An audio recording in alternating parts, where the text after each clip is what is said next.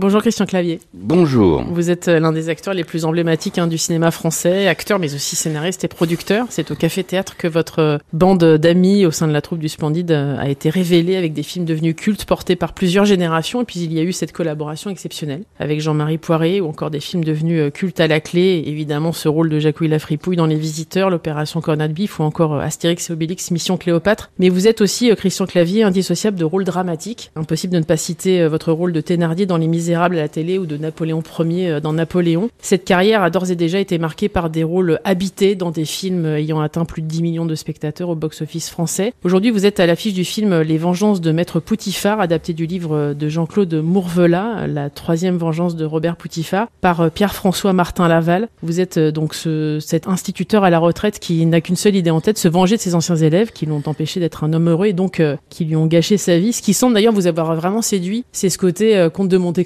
Oui, la vengeance. La vengeance, c'est-à-dire que il subit, c'est une victime. Ce type est une victime de sa mère, qui est effrayante et qui lui bouffe sa vie, et puis de ses élèves, qui sont infects, absolument infects, et qui vont très très loin dans la méchanceté et qui donc ont un résultat catastrophique euh, réel sur sa vie. Et donc à ce moment-là, il n'a qu'une obsession et qu'une raison d'exister qui est la vengeance. La vengeance, ça a toujours été un très bon thème de littérature, évidemment. Dumas en, est un... Il y a toujours une vengeance chez Dumas. Il y a nombre de films qui sont faits sur les thèmes de vengeance, hein, de Tarantino aux autres. C'est extraordinairement intéressant parce que c'est un sujet tragique qui ne fait donc pas du tout film pour enfants. Et c'est ça qui est plaisant. Après, c'est l'univers de Pef qui vient se greffer là-dessus, c'est-à-dire un univers extrêmement coloré. Qui vous a beaucoup séduit. Hein. Que je connaissais des profs. Mais ça, je lui fais confiance. Un très bon metteur en scène. Il sait diriger les enfants. Je sais qu'il va y avoir du burlesque. Je sais qu'il va y avoir des gags, mais intégrés à l'histoire. Il y a des animaux aussi. Il les utilise très bien. Il a une espèce de folie intérieure qui est très bien. Et Isabelle Nanty qui joue ma mère mais absolument épouvantable. Donc ces trois raisons-là ont fait que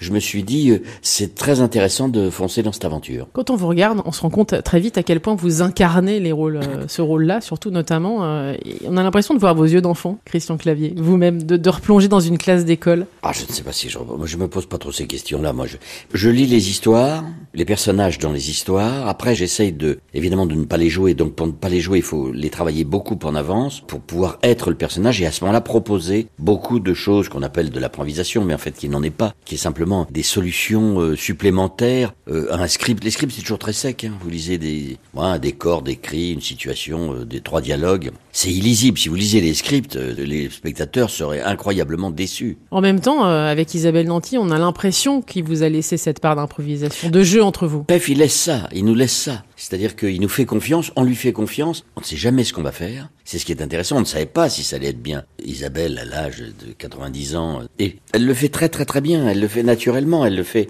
Et puis après, on se tient par la main et on part dans des choses qui nous amusent. Ce qui fait qu'on a un film qui est plaisant à voir pour tout public, mais pas ennuyeux pour les parents qui accompagnent les enfants. Effectivement, ce film, c'est pour toute la famille. C'est aussi une façon d'aller euh, rechercher euh, des choses. Je me suis posé la question parce que vous êtes beaucoup inspiré finalement euh, des profs que vous aviez croisés, vous, dans votre vie. Je me suis posé la question de savoir comment vous étiez sur les bancs de l'école en tant qu'élève. Quel élève étiez-vous? Ça dépend à quelle période. Enfant. Extrêmement soumis, enfant.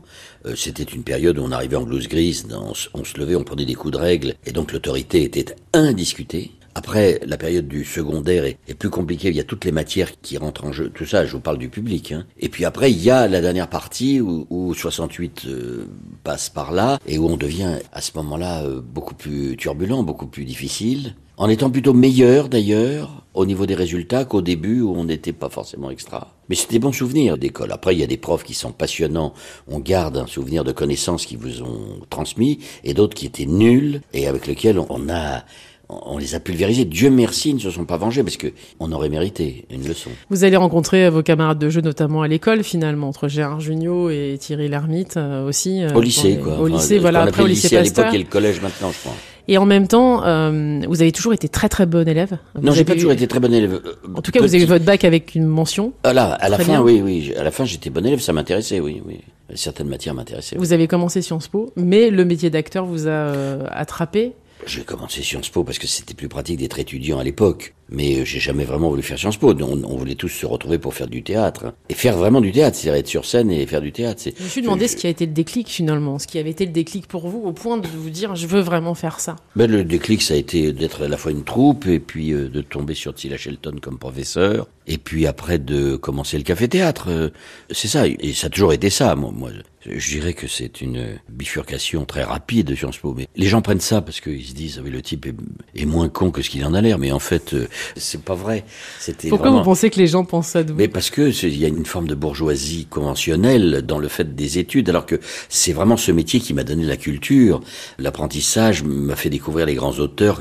C'est en jouant Molière et en jouant euh, Feydeau et en jouant euh, Dabadi et en jouant ça que j'ai pris le goût de la langue, euh, des situations, des grands auteurs, de la culture et de la tradition française, beaucoup plus que l'apprentissage de ça à l'école, par exemple. Euh, c'est pour, ça que c'est un trompe-l'œil souvent, les diplômes, parce qu'on a le sentiment que les gens sont très aguerris à tout, alors qu'en fait, ils ont parfois une compréhension ou, ou une, un apprentissage des choses un peu cliché. Ce qui est euh, assez fort dans votre parcours, c'est qu'effectivement vous avez euh, vous aviez cette famille à la maison qui était très solide, et en même temps euh, vous avez réussi à vous créer une autre famille, une famille de potes, une famille de métiers. On a toujours envie de quitter sa famille. Vous savez, les familles solides, c'est bon, on ne sait pas trop. C'était une époque où on partait de chez nous à 17 ans. Fallait qu'on se barre d'une manière urgentissime. Et donc le fait de le faire avec des copains, on se sentait plus fort, un peu plus protégé, et on y allait. Mais c'est pas la famille solide qui a permis d'eux, non. Vous gardez quoi de vos parents alors? Mon père était un très bon médecin qui euh, était consciencieux, mais c'était un homme de cultivé, c'est un homme qui avait le goût de, de l'histoire, du dialogue, de la polémique, de voilà. Après, on hérite de ses parents, de sa famille, de, de, de ce que ce dont on doit hériter, mais après on se choisit des familles. C'est différent et c'est probablement ça aussi important. Quand vous avez commencé, euh, parce qu'on parle toujours de vous souvent euh, dans la case acteur, mais finalement vous êtes euh, aussi d'abord quelqu'un qui a utilisé la plume dès le départ. Vous avez eu envie et, ce besoin d'écrire. Est-ce que c'est pas ce qui vous définit le plus d'ailleurs? Oui, parce qu'on ne pouvait pas faire autrement. Si on ne s'écrivait pas des rôles, on n'avait pas de rôle. Donc euh, c'était une nécessité, il fallait qu'on écrive des spectacles. Et en écrivant des spectacles, on apprend à écrire. En apprenant à écrire, on prend le goût de l'écriture. Après, on rencontre des gens qui, eux, ont une méthode d'écriture. Et puis, ça s'enchaîne. Et après, on écrit des films, et puis des scénarios. Et puis, c'est extraordinaire. L'écriture, c'est la liberté absolue. Après, quand on joue les rôles, c'est on est contraint par le metteur en scène avec lequel on tourne, par le budget qu'on nous a alloué, le film qui a marché ou pas avant.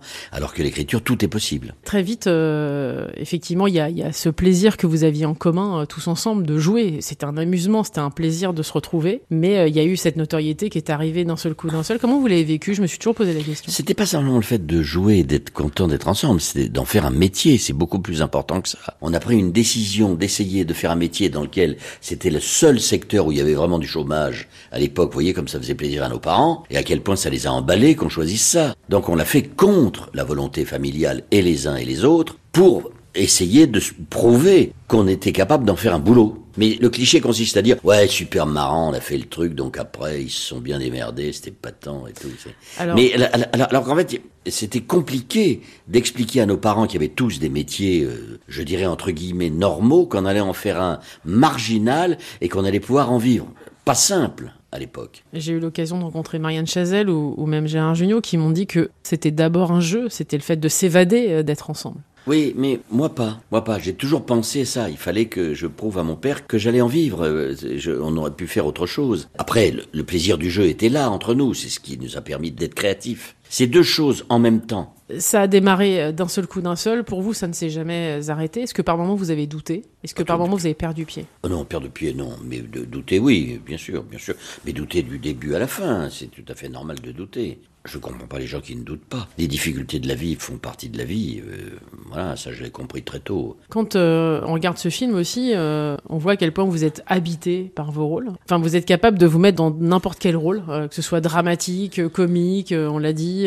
J'ai l'impression que ça aussi, fait partie de votre personnalité, en tout cas, de ne pas avoir de limites, de vous créer des challenges aussi, à chaque fois de rebondir, de proposer autre chose. C'est très flatteur, hein. écoutez, je, prends ça comme des compliments, mais je ne sais pas trop, moi. Je ne...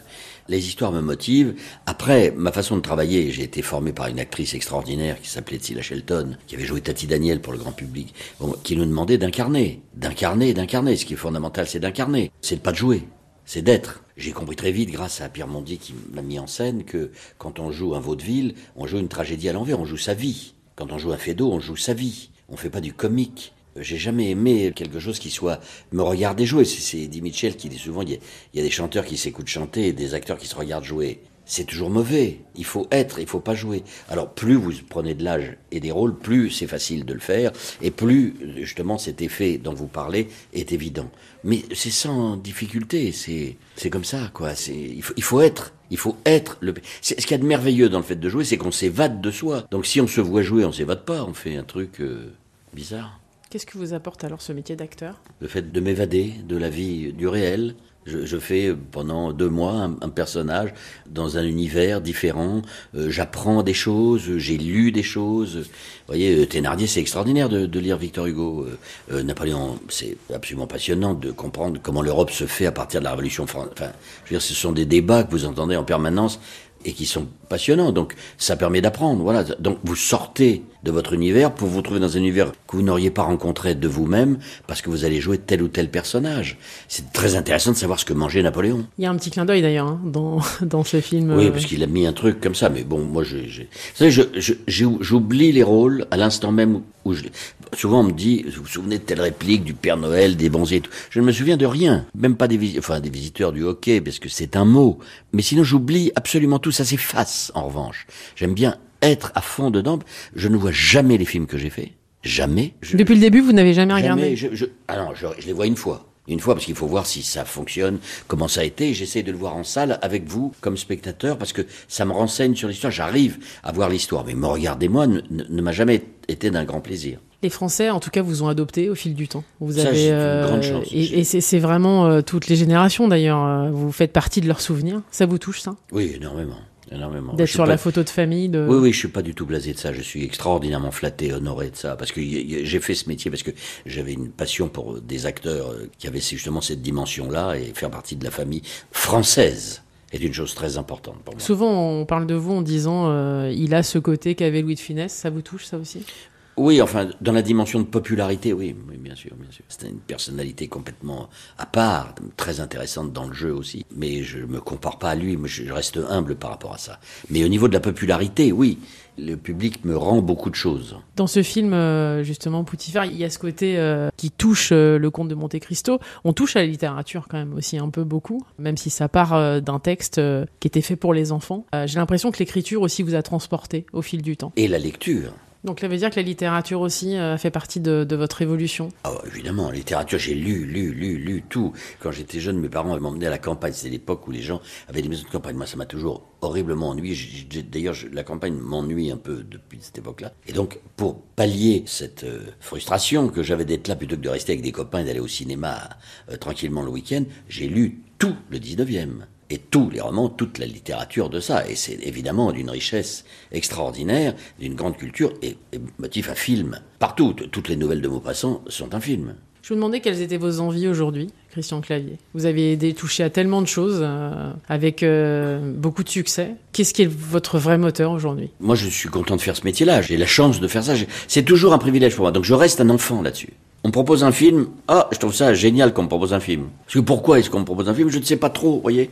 Alors je, lis le truc, c'est une histoire marrante, je vais faire ça.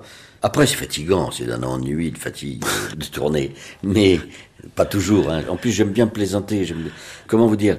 Mais je comprends, vous êtes France Info, posez des questions sérieuses. Moi, j'adore répondre différemment. France Info, service public, donc euh, immédiatement sérieux. Pas forcément d'ailleurs. Moi non, aussi, on aimerait beaucoup un peu d'allégrie. Écoutez, eh, avec plaisir.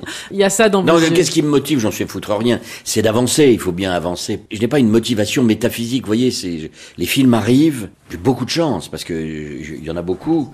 Donc je peux choisir, mais j'ai plein d'autres choses qui m'intéressent parallèlement à ce métier dans la vie. C'est-à-dire? Plein d'autres choses. La lecture, vous l'avez dit, euh, les amis, euh, la marche du monde, euh, ce qui se passe. Voilà, la, mer, les, bateaux.